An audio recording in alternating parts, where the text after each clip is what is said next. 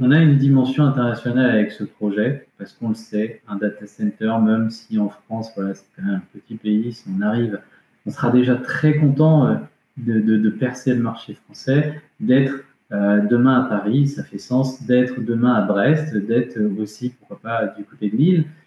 Euh, l'idée, c'est d'aller en tout cas dans les endroits où il y a pour nous un intérêt, parce que déjà, il y a un marché, il y a une conscience aussi, il y a des besoins. Euh, mais après, on peut très bien imaginer, oui, effectivement, Hambourg, on peut imaginer euh, Amsterdam, Rome, enfin bref, et plein d'autres villes, sachant qu'effectivement, par rapport à, à la question de Jérôme tout à l'heure, il y a l'Afrique euh, qui reste un continent mal desservi et où ça serait très pertinent pour nous mais encore une fois, pas que nous. Euh,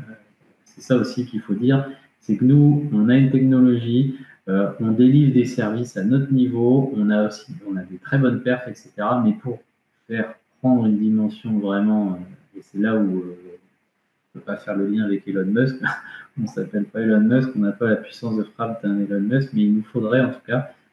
une entreprise avec qui euh, il y ait la, possibilité et les capacités d'aller en tout cas très rapidement pour atteindre, atteindre une taille critique sur le globe et à des endroits vraiment très stratégiques, dont l'Afrique, euh, et je passe tous les pays arabes, etc.